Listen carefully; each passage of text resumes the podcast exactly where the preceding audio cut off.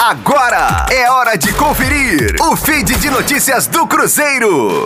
Após a paralisação das atividades por três dias, devido aos salários atrasados, os jogadores do Cruzeiro voltaram à Toca da Raposa 2 e deram início à sequência de treinamentos para o próximo desafio na Série B.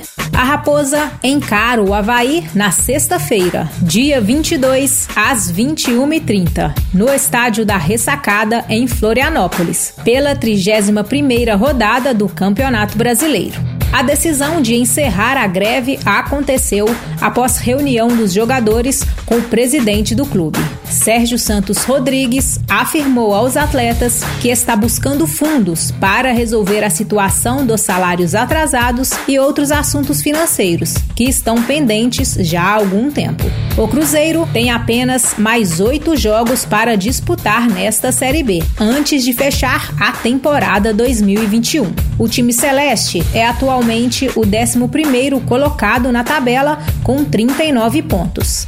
Está 11 pontos atrás do grupo dos quatro primeiros, que dará acesso à primeira divisão em 2022. Com as informações do Cruzeiro, para a Rádio 5 Estrelas, Letícia Seabra. Fique aí! Daqui a pouco tem mais notícias do Cruzeiro. Aqui, Rádio 5 Estrelas.